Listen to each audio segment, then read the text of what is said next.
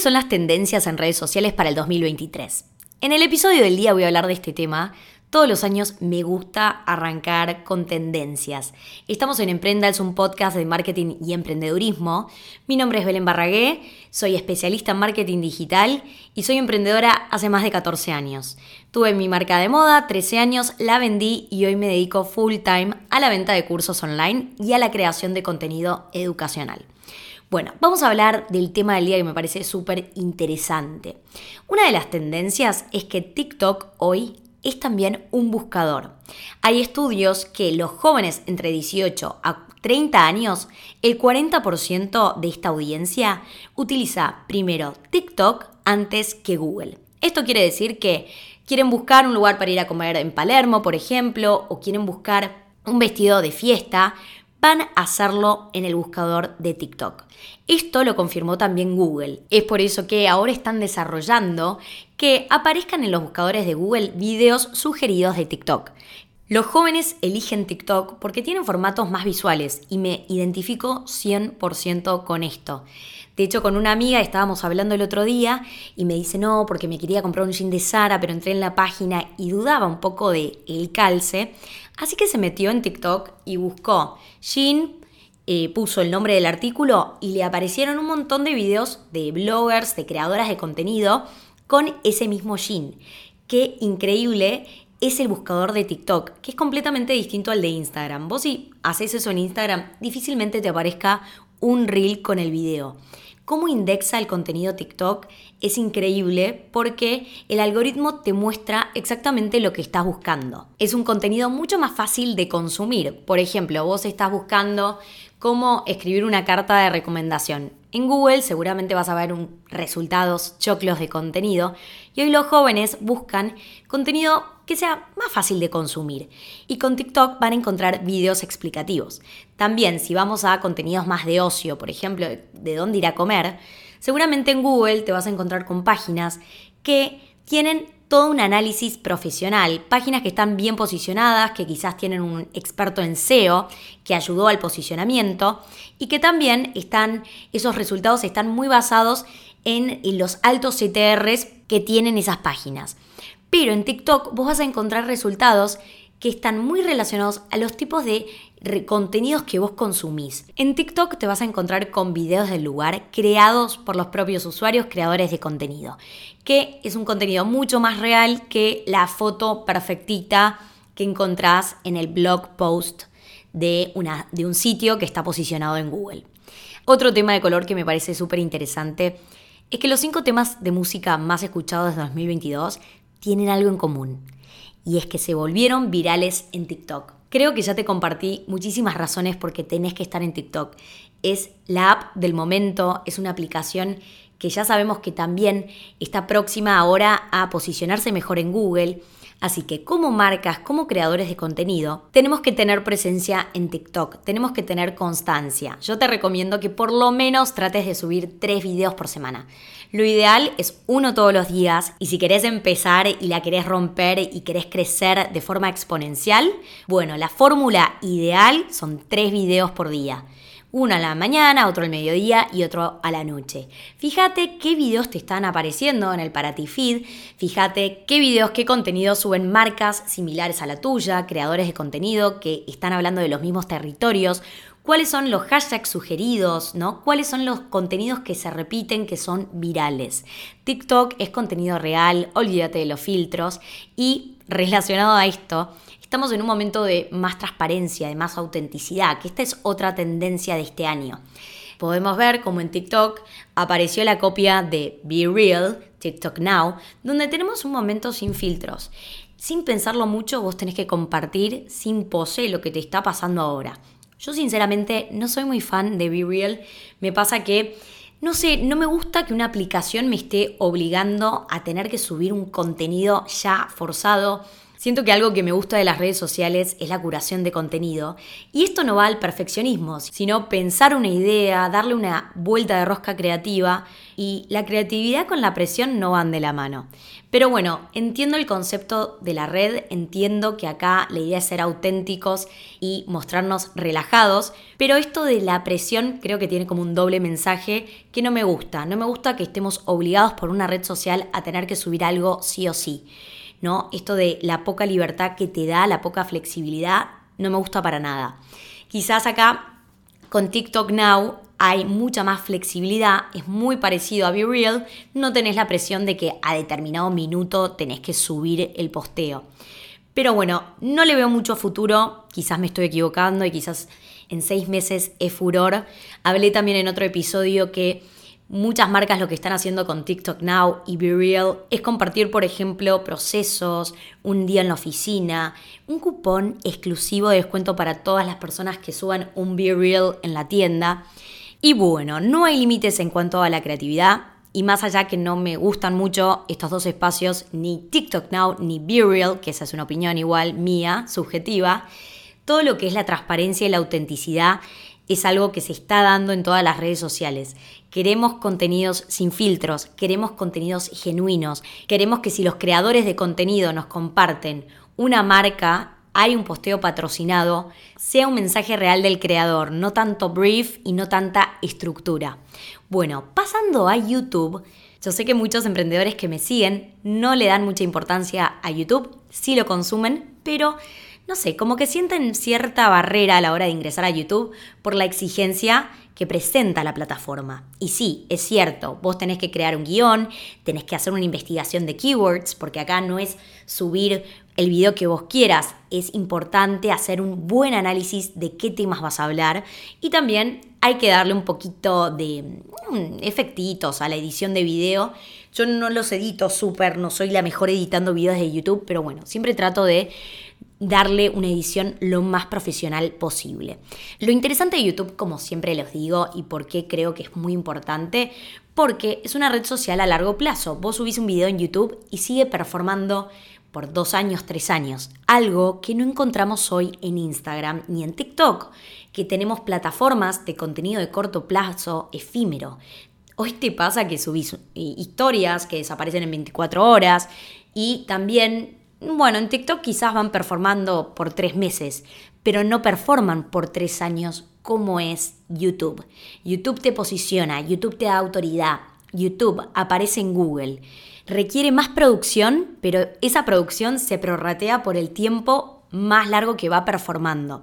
Y también tiene una comunidad muy fiel, porque quizás son menos las views que tenés en TikTok, en YouTube, perdón, pero esas views seguramente te vayan a comprar. Bueno, ¿qué está pasando con YouTube? YouTube ahora está poniendo mucho el foco en shorts. Shorts son videos estilo Reels, estilos TikToks, hasta un minuto que vos podés subir desde la aplicación de YouTube. Por experiencia les cuento, yo ahora lo que estoy haciendo es testeando el contenido que me performa bien en TikTok, subirlo a YouTube Shorts. Uno tuvo mayor cantidad de reproducciones, pero no me pasó con todos. Pero bueno, prometen que va a ser una experiencia de usuario mucho más desarrollada que la de TikTok y uno de los objetivos de los YouTube Shorts es llevar tráfico al contenido más extenso de tu canal. Y Google no para de decir que están desarrollando, que le están dando más visibilidad a los shorts y que es el año de los shorts. Creo que acá lo que tenemos que hacer es exactamente lo que les acabo de decir, esto de repostear el contenido que ya tenemos en las otras plataformas. Es muy importante que cuando vos vas a hacer un video vertical, y lo pienses para todas las redes sociales, acá analices, bueno, tiene que ser un video de máximo 60 segundos. Así lo puedo subir a Pinterest, así lo puedo subir a YouTube, así lo puedo subir a TikTok, a Reel y a LinkedIn si querés. Sí, yo estoy súper a favor de repostear el contenido en las distintas redes sociales porque son distintas las audiencias y porque si no también nos vamos a volver locos. No digo que solamente tengas un mismo contenido en todas las redes sociales porque tenés que hacer contenido especializado para cada red social, pero sí el TikTok que se viralizó, aprovecharlo y repostearlo en los otros canales digitales. Aprovecho para contarte que yo tengo mi curso de contenidos digitales, que es mi curso más, más completo, donde te enseño cómo crear tu podcast, te enseño a posicionarte en Instagram, en TikTok, te enseño también de YouTube, de Pinterest y hablamos un poquito de SEO. Realmente reuní todo, todo lo que sé y como ya no tiene integrado sesiones en vivo, bajé el precio y encima con el código 2023, 2023, tenés un cupón extra de descuento. Así que bueno, te dejo el link en la descripción de este episodio. Otra novedad interesante de YouTube es que están desarrollando un podcast tab para los creadores. Se viene muchísimo el video podcast y esto claramente es una tendencia muy importante para mí, que tengo el podcast Emprendals.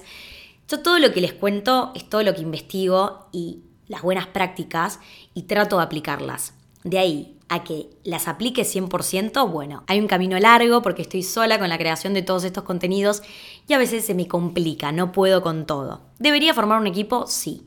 Pero bueno, hoy amo esta flexibilidad que manejo y por el momento también disfruto mucho, ¿no? Porque eh, tengo muchos emprendedores que me dicen, bueno, pero puedes contratarte a algún editor de video. Ay, sí, pero esa parte de mi trabajo la disfruto tanto y sé que el video podcast es algo que, bueno, que se viene y que estaría buenísimo incorporarlo en Emprendals y agregarlo a mi canal de YouTube. Siguiendo con tendencias, Meta va a poner todos sus esfuerzos en el metaverso, en que siga creciendo. El metaverso es un mundo virtual donde vos puedes hacer tus actividades de la vida diaria, como ir a trabajar, ir a estudiar, divertirte, comprar, ir a una tienda de moda, para ingresar necesitas dispositivos como gafas y cascos de realidad virtual. Bueno, acompañando esta tendencia vamos a ver cómo Meta trata de integrar los avatars en varios espacios de la app. Sinceramente no estoy muy interiorizada con lo que es el metaverso, tengo que estudiarlo más, pero bueno, es lo que se viene. Otra tendencia interesante que justo la compartí en un vivo que hice ayer en mi Instagram y generó mucho interés es el año del UGC, del User Generated Content. Venimos hablando de este término como el contenido generado por los usuarios, que las marcas necesitan el contenido generado por sus clientes, por sus brand lovers, como testimonios, como pruebas de contenido real. Bueno, ahora se le dice UGC a los contenidos que generan usuarios que son buenos creando contenido, que por lo general no tienen tantos seguidores. No son usuarios que tienen 100k, 150k, sino que son usuarios que no tienen tantos seguidores pero son buenos con la edición de video y crean el contenido que las marcas necesitan. Estamos en el momento del contenido efímero, donde se necesitan historias todos los días para las diferentes plataformas, reels, TikToks, shorts, las marcas necesitan este contenido que desaparece y que es muy caro producir. Entonces aparece esta nueva posibilidad laboral, especialmente para los argentinos, porque en dólares un creador de contenido uno puede llegar a formar su sueldo de mil dólares por mes, que aquí en Argentina es muchísimo dinero. Y lo que es el UGC es esto de, bueno, una marca te dice necesito 5, 10 reels por mes y te mandan los productos y vos tenés que crear videos estilo Reels y TikToks de unboxing, crear videos con cambios de looks.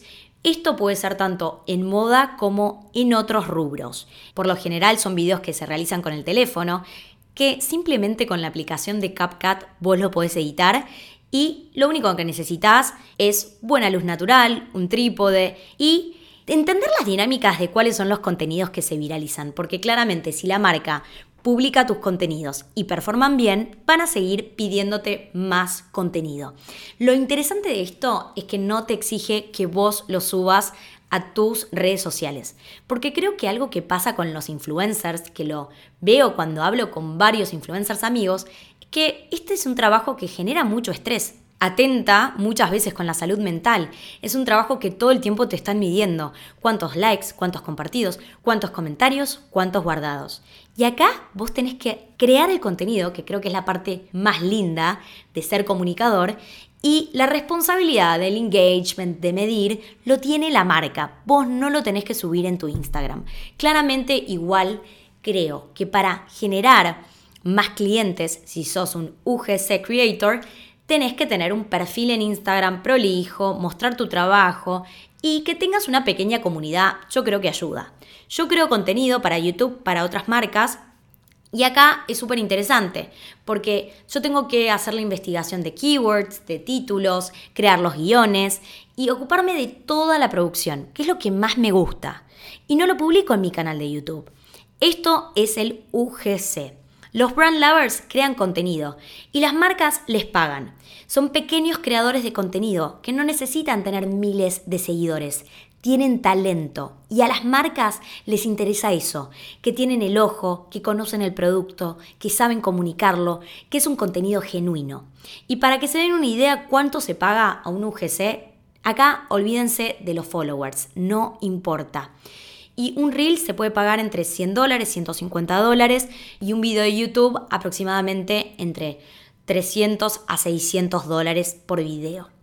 Por lo general son videos que son cortos, tienen que ser videos de 15 segundos para lo que es formato vertical y para lo que es formato horizontal tienen que ser videos de máximo 15 minutos. Cada vez son más las marcas que necesitan estos talentos.